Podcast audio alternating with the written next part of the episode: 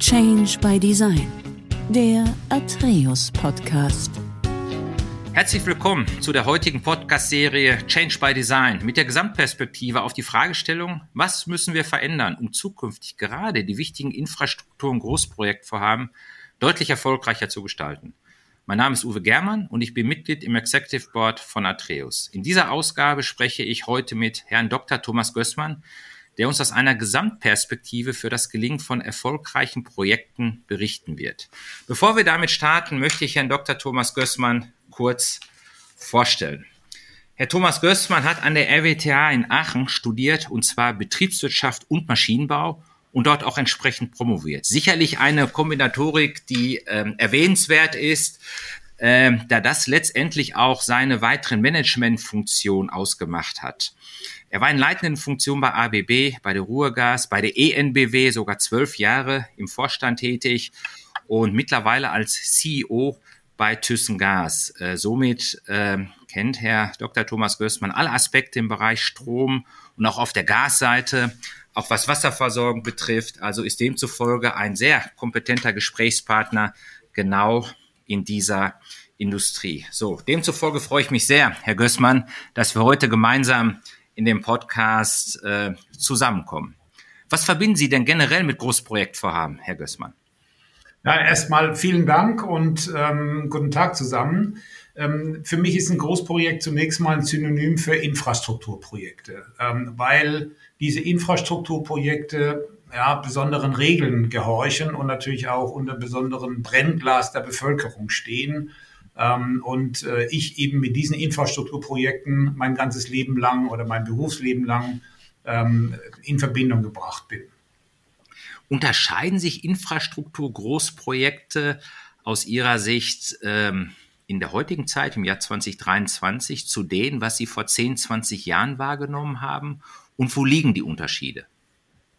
Naja, wir haben, äh, als ich ähm, anfing, ähm, im Berufsleben zu arbeiten, äh, gab es auch damals schon Schwierigkeiten in Großprojekten. Ich glaube, dass ähm, über eine Änderung in der öffentlichen Wahrnehmung von Großprojekten, auch von Infrastruktur, äh, dass sich da eine Menge auch getan hat, die eben die Realisierung von Infrastrukturprojekten im öffentlichen Raum natürlich deutlich erschwert haben. Und äh, ich glaube, äh, wenn man noch mal ein bisschen weiter zurückgeht in die, in die 50er Jahre vielleicht, dann war ein Infrastrukturprojekt, ähm, sei es eine Autobahn, sei es ein Kraftwerk, das war das Synonym für Fortschritt. Äh, und heute äh, sehen wir das ein bisschen anders. Es ist ähm, zu einem Wertewandel in der öffentlichen Wahrnehmung gekommen. Und äh, auf diesen Wertewandel müssen natürlich auch die Infrastruktur, Infrastrukturprojekte entsprechend auch reagieren. Woran machen Sie den Wertewandel fest? Haben Sie dafür vielleicht so ein, zwei Hinweise? Die Sie? Naja, also früher hatten wir ähm, äh, vor 30 Jahren Not in my backyard. Das kennt äh, natürlich jeder, also Richtig. Äh, überall nicht nur um die Ecke. Hm, aber inzwischen haben wir diesen Wertewandel manifestiert auch in einem Änderung des Rechtssystems, dass beispielsweise ähm, Umweltverbände ähm, dann auch ein Klagerecht gegen bestimmte Infrastrukturprojekte haben. Also das gab es in der Form früher nicht. Das erschwert natürlich die Planungs- Genehmigungsverfahren immens ähm, und äh, legt nochmal einen Schwierigkeitsgrad obendrauf auf die Realisierung, sprich äh, auf die Genehmigung von Projekten. Ja, sehr schön. Da haben Sie ja schon sehr interessantes Stichwort geliefert. Genehmigungs-, Genehmigungsverfahren, der Genehmigungsprozess. Wenn wir uns nochmal auf die Fragestellung ein Stück weit ausrichten, was müssen wir verändern, um zukünftig gerade wichtige Infrastruktur- und Großprojekte deutlich erfolgreicher zu gestalten? Wir sind da sicherlich und dürfen auch nicht zu selbstkritisch sein in Deutschland schon erfolgreich. Aber man kann sicherlich noch ähm, optimieren und auch in vielen Bereichen deutlich optimieren. Wenn wir jetzt auf der einen Seite den Genehmigungsprozess sehen, wir sehen den Bauprozess, ja, da haben wir ja schon mal von der Prozessseite einfach ähm, einen deutlichen Unterschied, ja. Und wenn wir dann ähm, aus verschiedenen Perspektiven da einfach mal drauf schauen, Verantwortung, Risiko, Führung, Kommunikation, People, Werkzeuge, ja, wie schaffe ich es, ähm, Großprojektvorhaben schon in der Vorbereitung so zu betrachten und sie so zu konzeptionieren, dass sich maximaler Erfolg einstellt? Jetzt einfach aus Ihrer Erfahrung in den leitenden Funktionen, in denen Sie tätig gewesen sind, bei den namhaften in, äh, Unternehmen, die ich dargelegt habe. Äh, wo sehen Sie kritische Erfolgsfaktoren? Möglicherweise auch differenzierend, wenn Sie sagen, wir unterscheiden mal den Genehmigungs- und den Bauausführungsprozess. Ähm, naja, vielleicht äh, muss ich Ihnen erstmal widersprechen, Herr Germann. Ja, gerne. Äh, ich meine, ähm, wir sollten nicht die Position einnehmen, dass wir durchaus erfolgreich sind. Ähm, ich glaube, man muss immer nach vorne gucken, man muss wettbewerbsfähig sein und man muss auch ähm, äh, immer besser werden wollen. Ich glaube, das ist ähm, das, was auch die Industrien entsprechend aus, Auf jeden Fall. Ähm, äh, ähm, ausmacht. wenn Sie in andere Länder gucken, und dann sind andere Länder dramatisch schneller als wir. Woran liegt das? Die haben, vielleicht auch, die, die, haben vielleicht auch ein anderes Rechtssystem. Das ist äh, ein okay. Punkt. Und bei denen wird auch, äh, ähm, so wie ich es eben in Eingangs geschildert habe, Infrastruktur eben als Fortschritt gesehen. Okay. Ähm, also hier verweise ich zum Beispiel auf meine Zeit ähm, ja, in den 90er Jahren, wo ich auch international sehr viel unterwegs war, gerade in Schwellen- und Entwicklungsländern waren natürlich diese Infrastruktur, Energieprojekte, die waren gewollt, gewünscht und da ging es auch äh, sehr, sehr schnell. Ähm, deswegen ähm, will ich nochmal in Erinnerung rufen, wie lange wir brauchen. Also wir brauchen ähm, für, für eine Gasleitung, ähm, die größer als 300 Millimeter Durchmesser ist, brauchen wir in Summe acht Jahre. Das heißt also sechs Jahre Planung und Genehmigungsverfahren und zwei Jahre Ausführung und Bau. Wir brauchen für eine äh, Hochspannungsgleichstromübertragungsleitung äh, brauchen wir Größenordnung 15 Jahre und die ersten Überlegungen gab es schon auch äh, Ende der 90er Jahre zu diesem Ultranet, was jetzt gerade auch realisiert Richtig. Ja. Ähm, und wenn man es mal volkswirtschaftlich sieht, wir haben alles, wir haben Kompetenz, wir haben Geld, wir haben die Unternehmen, leistungsfähige Unternehmen, wir haben nur eines nicht, wir haben keine Zeit. Und äh, das ist, glaube ich, auch die Überschrift äh, über, äh, sag mal, den Dingen, die wir da jetzt auch vor uns haben. Äh, wir müssen unsere Infrastruktur massiv ausbauen, massiv umbauen. Im, Im Wesentlichen kann ich natürlich jetzt äh, für die Energieversorgung sprechen. Und äh, wenn wir wirklich CO2-neutral werden, dann müssen wir unsere Infrastruktur, Infrastrukturprojekte auch schnell realisieren. Und äh, ich glaube, eine Halbierung äh, der Genehmigungsverfahren als Überschrift, als politische Forderung, das reicht einfach auch nicht aus. Da muss mehr kommen. Ja. Sehr schön. Was können wir denn dann von anderen Kulturen lernen? Naja, also ähm, ich, ich glaube äh, zweierlei. Einmal äh, das Thema Abschreckung, wie soll man es nicht machen? Äh, und natürlich das Thema, wie kann man es machen? Also ähm, ich glaube, dass ähm, wir keine chinesischen Verhältnisse haben wollen, die in genau 24 Monaten den Transrapid gebaut haben. Exakt. von, äh, von Shanghai Zentrum bis zum Flughafen. da wurde mit relativ robusten Methoden, um jetzt nicht äh, andere Adjektive zu verwenden, ähm, sagen wir mal, diese Planung, Genehmigung dann auch entsprechend realisiert. Ähm, ich glaube, der erste Schritt ist auf der einen Seite natürlich, was können wir lernen, wo es schneller geht, ähm, äh, dass wir einen gesellschaftlichen Konsens herbeiführen, dass wir diese Infrastruktur dann eben auch brauchen. Das ist, glaube ich, äh, das ist mit das Wichtigste. Und dann das Zweite, natürlich die rechtlichen Rahmenbedingungen. Also bei Halbierung der Genehmigungsverfahren, da fallen mir ein, Reduzierung von Instanzen, Reduzierung von Klagerecht und Reduzierung von Fristen.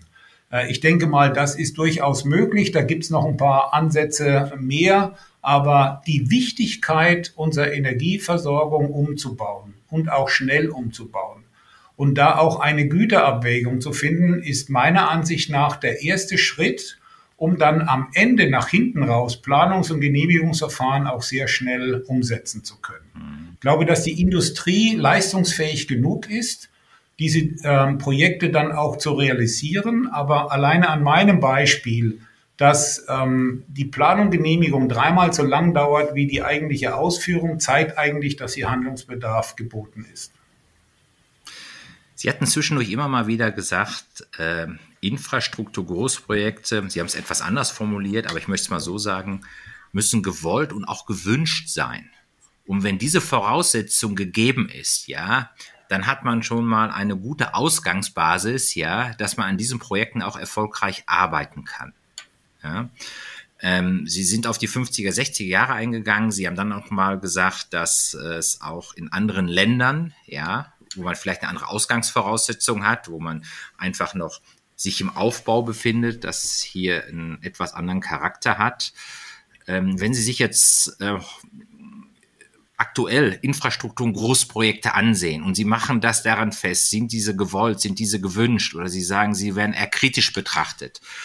Ähm, haben Sie Beispiele dafür, wo Sie sagen, also Herr Germann, das ist jetzt zum Beispiel ein Großprojektvorhaben, was auf der einen Seite eine hohe Wertigkeit besetzt, äh, besitzt für uns als Volkswirtschaft, aber auf der anderen Seite nicht die Publicity hat oder nicht den Rückenwind, bekommt, äh, so dass man sagen kann, man kriegt ein solches Projekt ähm, erfolgreich, erfolgreich umgesetzt, weil es halt nicht gewünscht, weil es halt nicht gewollt ist. Ja, die, die Aufmerksamkeit äh, kann sich natürlich nur auf wenige ähm, Großprojekte dann auch ähm, stürzen. Klar. Ähm, ein Beispiel ist die ähm, Erdgasanbindung an das neue schwimmende Flüssigkeitsterminal in Wilhelmshaven. Okay. Äh, das ist eine Leitung von ähm, 40 ähm, Kilometern etwa. Ja. Ähm, die war schon geplant, das muss man sagen. Äh, andererseits haben auch ähm, gewisse finale Genehmigungen gefehlt. Äh, und hier ist man hergegangen, hat diese Leitung äh, unter dem Begriff besonderes öffentliches Interesse gestellt. Okay. Damit war die Güterabwägung ähm, für diese Leitung sehr schnell, sehr zugunsten dieser Leitung und die wurde auch innerhalb von elf Monaten dann auch entsprechend gebaut. Ähm, ich denke, das ist ähm, ein Ansatz, wie man es machen kann, nämlich diese Güterabwägung von vornherein auch ähm, zu definieren und jetzt nicht im Einzelfall Gutachten über Gutachten zu häufen, nur um also eine, die Planungs- und Genehmigungsverfahren weiterzutreiben. Das heißt, eine Güterabwägung vorneweg hilft im Genehmigungsverfahren massiv. Okay, okay, gut. Ähm ich hatte ja eingangs gesagt, dass wir in der Fragestellung, die zentrale Fragestellung, wie äh, äh, komplexe Infrastrukturprojekte deutlich erfolgreicher gestaltet werden können, äh, kann man ja über unterschiedliche Perspektiven auf die Fragestellung schauen. Gibt es für Sie eine Perspektive, Verantwortung, Risiko, ja, Führung, Kommunikation, der Faktor Mensch, Werkzeuge und Methoden oder auch möglicherweise das Thema Zielbild, was eine Orientierung gibt in einem Projekt, allen Projektbeteiligten, um die Motivation hochzuhalten. Gibt es eine dieser mhm. sechs Perspektiven, wo Sie sagen, Herr Germann, aus meiner Betrachtung heraus, äh, was ich in Großprojekten erlebt habe, ja, äh, würde ich einen dedizierten Fokus auf zwei, drei Perspektiven legen. Und, und warum würden Sie dort den Schwerpunkt legen wollen? Also ich habe ja ähm, eingangs ähm, ähm, erwähnt, dass für mich dieser gesellschaftliche Konsens ganz besonders wichtig ist. Absolut. Und der hilft extrem weiter. Und wenn man jetzt mal diesen Begriff etwas abschichtet, bedeutet gesellschaftlicher Konsens, dass man eine einheitliche Zielvorstellung hat, was will man erreichen, wo will man hin. Wenn diese einheitliche, wenn diese Interessenslagen auch einigermaßen gleichgerichtet sind, äh, dann ist es auch viel einfacher, ähm, Rückenwind äh, zu entfalten, um diese Projekte dann auch genehmigen, zu genehmigen oder genehmigen zu lassen. Ähm, und dazu gehört natürlich auch eine zielgenaue, zielgerichtete Kommunikation. Und das ist also im Vorfeld von, ähm, von Projekten ganz extrem wichtig.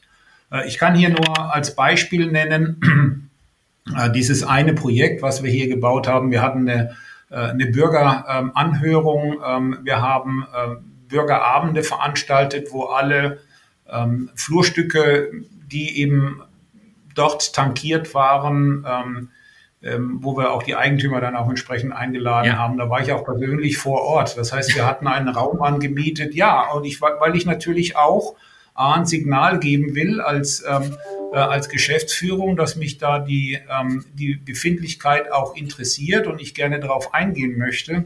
Und auf der anderen Seite wollten wir natürlich ähm, die Ziel, äh, unser Zielbild auch darstellen. Äh, das waren sehr gute Gespräche auch, ähm, weil wir auf die Ängste, Bedürfnisse und auch Nöte und auch auf, die, auf das Interessensbedürfnis, auf den Wissenshunger eingegangen sind Und wir hatten jetzt bei dieser Leitung, hatten wir ganz wenige Einsprüche. Einsprüche haben sie immer. Und ich glaube, das eine geht Hand in Hand mit dem anderen. Äh, bei dieser Leitung war auch natürlich noch der Charme, dass es dann Wasserstoff H2 ready war. Und von daher war noch mal, ja, und da, da hat man auch klar gesehen, dass auch diese Zukunftsperspektive eine Rolle spielt und auch Klimaneutralität auch eine Rolle spielt. Und plötzlich ist deutlich höhere Akzeptanz da. Und das ist, denke ich, auch eine der wesentlichen Dinge. In dem Zusammenhang, ähm, Herr Gößmann, wenn Sie von dem gesellschaftlichen Konsens sprechen, wenn Sie sagen, da ist einfach ein Wissenshunger und der muss auch befriedigt werden, ja, da muss man auch in den Dialog eintreten, um letztendlich genau diesen Konsens zu schaffen, dann hat man das Zielbild. Und dann startet man in das Projekt.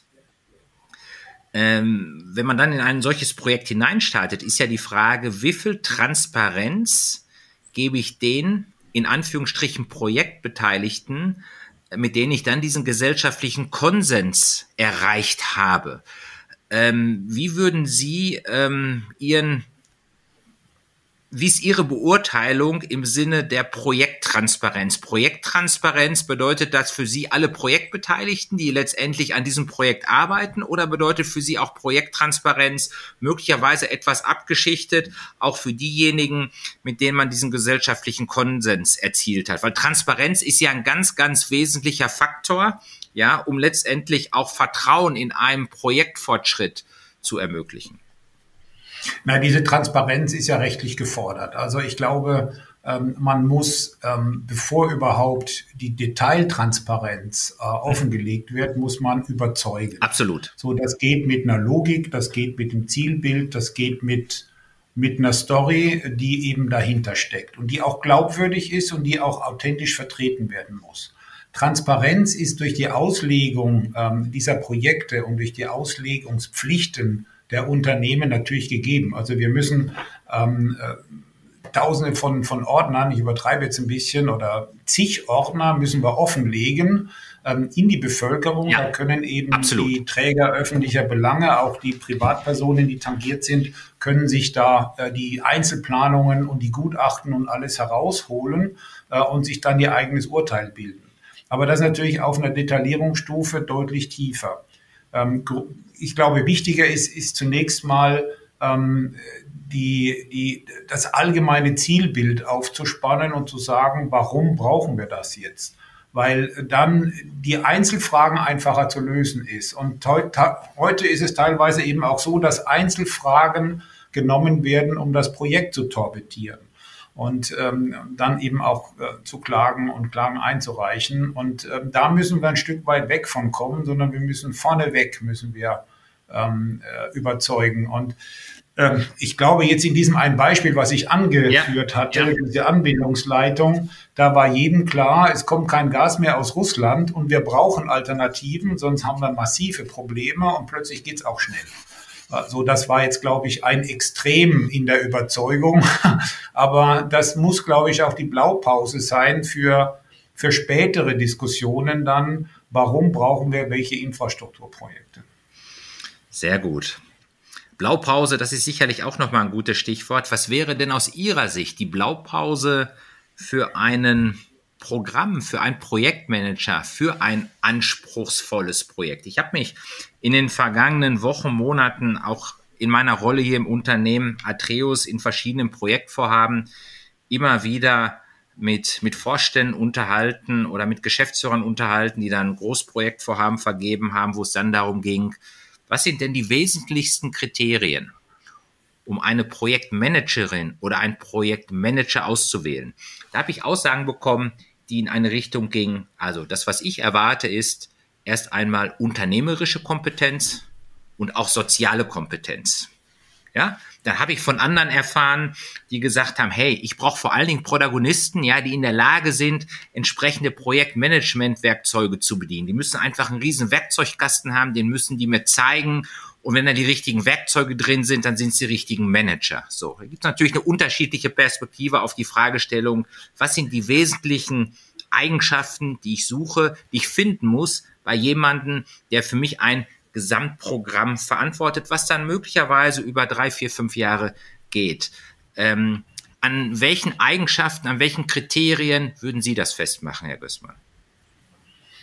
Ähm, da will ich ähm, zunächst mal beginnen mit einem Zitat ähm, ähm, aus einem Film, der jetzt kürzlich ähm, veröffentlicht wurde, ähm, was da lautet, äh, es ist nicht das Flugzeug, es ist der Pilot, der den Unterschied macht. Ähm, ein bisschen übertragen in Richtung ähm, Projektleitung. Ähm, es ist die Persönlichkeit des Projektleiters. Und äh, wenn Sie jetzt mich fragen, welche Persönlichkeit, äh, welche Persönlichkeitsmerkmale gefordert werden, äh, dann sind aus meiner Sicht zwei. Ähm, das erste ist ein exzellenter Kommunikator. Das ist ganz wichtig. Und dann die Fähigkeit, ein Team zusammenzustellen und klare Zielvorgaben zu geben. Ähm, äh, in der Lage zu sein, sich zu überlegen, welche Fähigkeiten brauche ich an Bord und ähm, wie kann ich die besetzen, äh, wie kann ich die Fähigkeiten am besten abdecken und ähm, das sind die wesentlichen Dinge, die, glaube ich, auch erfolgreich sind. Ich hatte das in einer anderen Runde schon mal gesagt. Ähm, warum ist damals Oliver Kahn nicht ins Team gekommen. Ja. Nicht, ähm, nicht weil, er, weil er ein toller Torhüter war, sondern weil ähm, derjenige, der zu bestimmen hatte, glaubte, mit Jens Lehmann besser im Team zurechtzukommen. Äh, ich maße mir überhaupt kein Urteil an, da bin ich auch kein Fachmann genug, um jetzt zu sagen, wer der bessere Torhüter war. Aber das war, glaube ich, der Impuls dazu. Und ähm, ähm, ich glaube, da kann man auch ein Stück, also zumindest von der Fragestellung kann man ein Stück lernen, denn ähm, äh, die Teamzusammensetzung ist, glaube ich, wichtig. Die, die, die äh, Komplementärheit der Fähigkeiten im Team. Äh, keiner kann alles, das geht gar nicht, sondern jeder muss seinen Beitrag leisten. Und wenn Sie nach dem Projektleiter fragen, dann ist es derjenige einfach, der in der Lage ist zu erkennen, was brauche ich an Kompetenz und dann auch zu erkennen, äh, wie stelle ich mein Team zusammen, wer kann am besten den Beitrag zu leisten. Äh, er gibt die Vorgaben und er kommuniziert. Und dann äh, mit den klassischen Projektmanagement-Methoden funktioniert es dann auch. Sehr schön. Ja. Es ist nicht das Flugzeug, es ist der Pilot, der den Unterschied macht. Ja, das ist sehr gut. ja, aber das macht es an der Stelle auch nochmal deutlich. Ja? Also am Ende des Tages ähm, ist es ganz entscheidend, dass man äh, jemand in eine solche Programmprojektverantwortung holt, ja, der ähm, vor allen Dingen auch, ich sag mal, ähm, dem Faktor Mensch eine Bedeutung gibt. Ja, ich habe es ja mit ganz vielen Projektbeteiligten zu tun, ja, und von daher braucht man dort einfach ein gerütteltes Maß an Empathie. Man muss in der Lage sein, äh, Einzelne äh, nicht nur in der Fachlichkeit, auch in der Persönlichkeit gut zu verstehen, um dann das zu ermöglichen, was Sie aufgezeigt haben, nämlich komplementär Teams entsprechend äh, zusammenzustellen. Äh, was ich ganz spannend fand, jetzt könnte man sagen, das ist ein Low-Brainer, äh, wenn man über exzellente Kommunikation spricht. Ähm, ich glaube tatsächlich, dass das in der heutigen Zeit äh, noch mal eine ganz andere Dimension eingenommen hat. Einfach vor dem Hintergrund dessen, mir hat das letztens ein Programmverantwortlicher gesagt, da hat er gesagt, Herr Germann, heutzutage ist es so, jeder hat ein ein Smartphone, hat ein iPad, da wird viel parallel kommuniziert, da ist die Ablenkung ganz, ganz groß geschrieben, ja. Ähm, das muss mir nicht gefallen, aber ich kann es nicht ändern und ich muss mir als Gesamtprogrammverantwortlicher die Frage stellen, wie gehe ich damit um und was muss ich an meiner eigenen Kommunikationsstrategie verändern, damit ich das an Aufmerksamkeit für das Projekt bekomme um letztendlich ein Projekt erfolgreich äh, werden zu lassen. Ja, und äh, ist das etwas, wo Sie sagen, boah, Herr Germann, ja, das ist eine Überlegung wert, aber das stelle ich einfach mal komplett beiseite.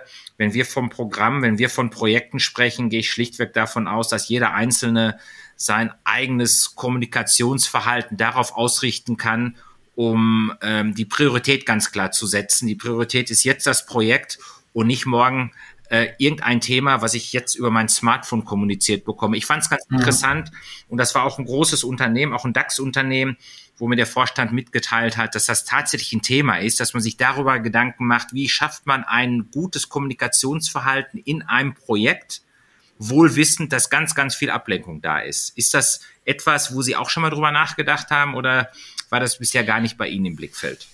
Ja, also ich denke mal, die, ähm, wenn man sich anschaut, warum Projekte schiefgehen, ähm, dann gehen Projekte auch häufig deswegen schief, weil man die Grundlagen einfach nicht beachtet hat. Ja. Und äh, ich glaube, das ist so ähm, das Einmal-Eins äh, von Projekten. Ähm, äh, wann ist Start, wann ist Ende, was sind die Ziele, welches Team setze ich zusammen? Ähm, äh, so, das ist natürlich ähm, immer komplizierter geworden, weil die ähm, äh, Fachkompetenzen natürlich auch ähm, äh, von Jura bis ähm, Kommunikation, IT dann, dann am Ende auch reichen. Aber ich denke, die, die, die, die, die Basistugenden, um ein Projekt ähm, vernünftig auch äh, bestreiten zu können, die sind seit 30 Jahren oder seit 50 Jahren oder wann auch immer immer gleich. Äh, man braucht ähm, gute Kommunikation. Man, ich, ich wiederhole mich jetzt, Klar. aber ähm, so und dann kann man eben äh, in der Professionalisierung angesichts der Entwicklungen äh, kann man sich natürlich dann immer überlegen, muss ich mir jetzt Gedanken über äh, Kommunikation machen, muss ich und das hängt natürlich auch von der Größe des Projektes ab. Brauche ich ähm, ähm, eigene Newsletter im Projekt oder wie auch immer. Ähm, also von daher ähm, sind das, glaube ich, Dinge, die muss man situativ anhand der Projekte festlegen. Aber der Erfolg eines Projektes hängt an den Kerntugenden, ähm, wie so ein Projekt aufgesetzt wird. Klare Richtlinien, klare Rahmenbedingungen, klare Zielvorgaben, gute Kommunikation, ähm, gutes Team und der Rest ergibt sich dann. Ja, und dann gerütteltes Maß an Disziplin. Ja, ja das natürlich auch ein Stück weit Druck den man auch aushalten muss, weil ähm, solche Projektleiter, die müssen immer mit stark ähm, unterschiedlichen Interessenslagen äh, umgehen und auch mit Zielkonflikten umgehen und die auch lösen. Und das ist manchmal nicht ganz einfach. Und deswegen ist auch die Persönlichkeit so wichtig äh, in diesen Projekten. Ja. Mir hat kürzlich jemand gesagt, der hat da gesagt, Herr Germann, also ich war jahrelang Mannschaftssportler, das war ein Handballer, ja, in, in früheren Jahren. Er hat gesagt, Sie können jetzt den Handballsport nehmen, Eishockey, Fußball, welchen Mannschaftssport auch immer.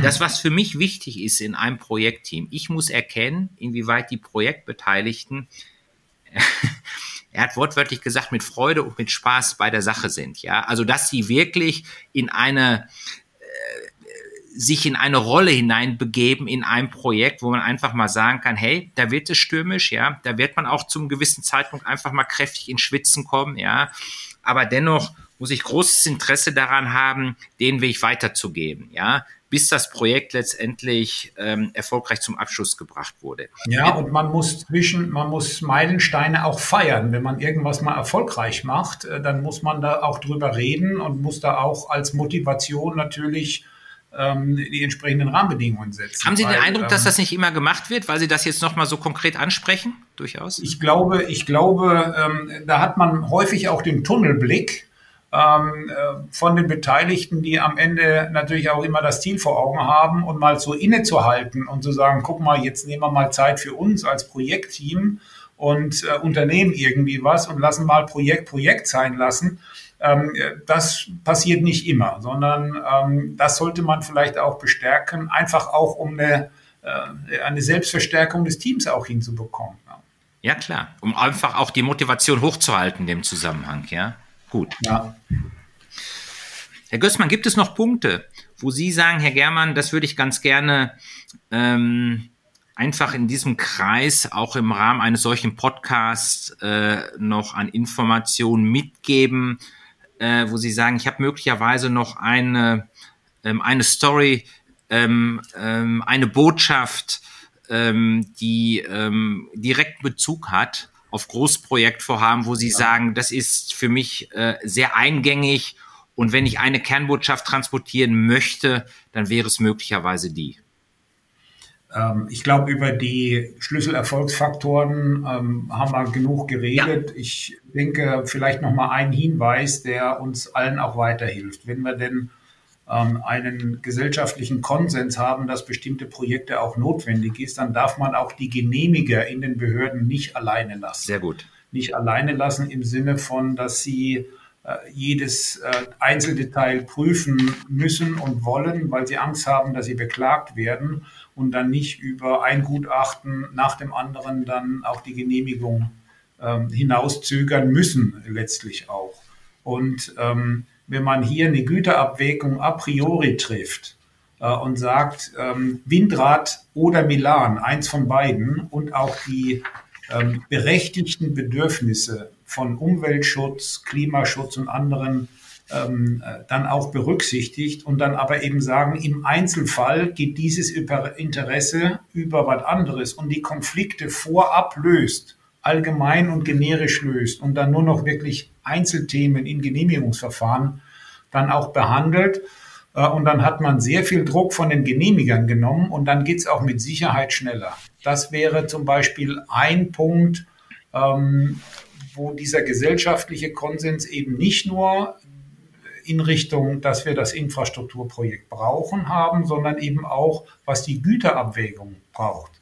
So, und dann haben wir viele, viele Konflikte weggenommen und dann kommen wir auch schneller voran. Sehr gut. Ja, Herr Gößmann, wir könnten uns sicherlich noch äh, über ein gerütteltes Maß an Zeit äh, darüber unterhalten. Ähm, ich würde ganz gerne einfach nochmal die eine oder andere Botschaft äh, transportieren. Mich schon vorab ganz, ganz herzlich bei Ihnen bedanken, dass Sie für dieses Podcast zur Verfügung äh, standen. Sie haben nochmal einen sehr, sehr starken Fokus auf den gesellschaftlichen Konsens äh, gelegt, ähm, auf das Thema Zielbild. Äh, Sie haben, und ich fand die Ausdrucksweise sehr ähm, sehr bemerkenswert. Sie haben gesagt, es ist einfach Wissenshunger auch vorhanden, ja, für Großprojektvorhaben, für Infrastruktur-Großprojektvorhaben. Und den darf man nicht nur nicht ignorieren, diesen Wissenshunger muss man ernst nehmen, man muss den befriedigen. Man muss letztendlich äh, sehr intensiv in den Dialog eintreten, man muss auch überzeugen, das ist eine Menge Arbeit, ja, aber das ist äh, ganz entscheidend, um vorweg, bevor man ein solches Projekt startet, dann auch, ja, ich sag mal, in einem Projekt ähm, würde man sagen, den Buy-in zu bekommen von den Projektbeteiligten. Im weitesten Sinne ist das ja Stakeholder-Management in der Form, ja, und das fängt ganz, ganz früh an, um den gesellschaftlichen Konsens letztendlich auch zu, zu bekommen.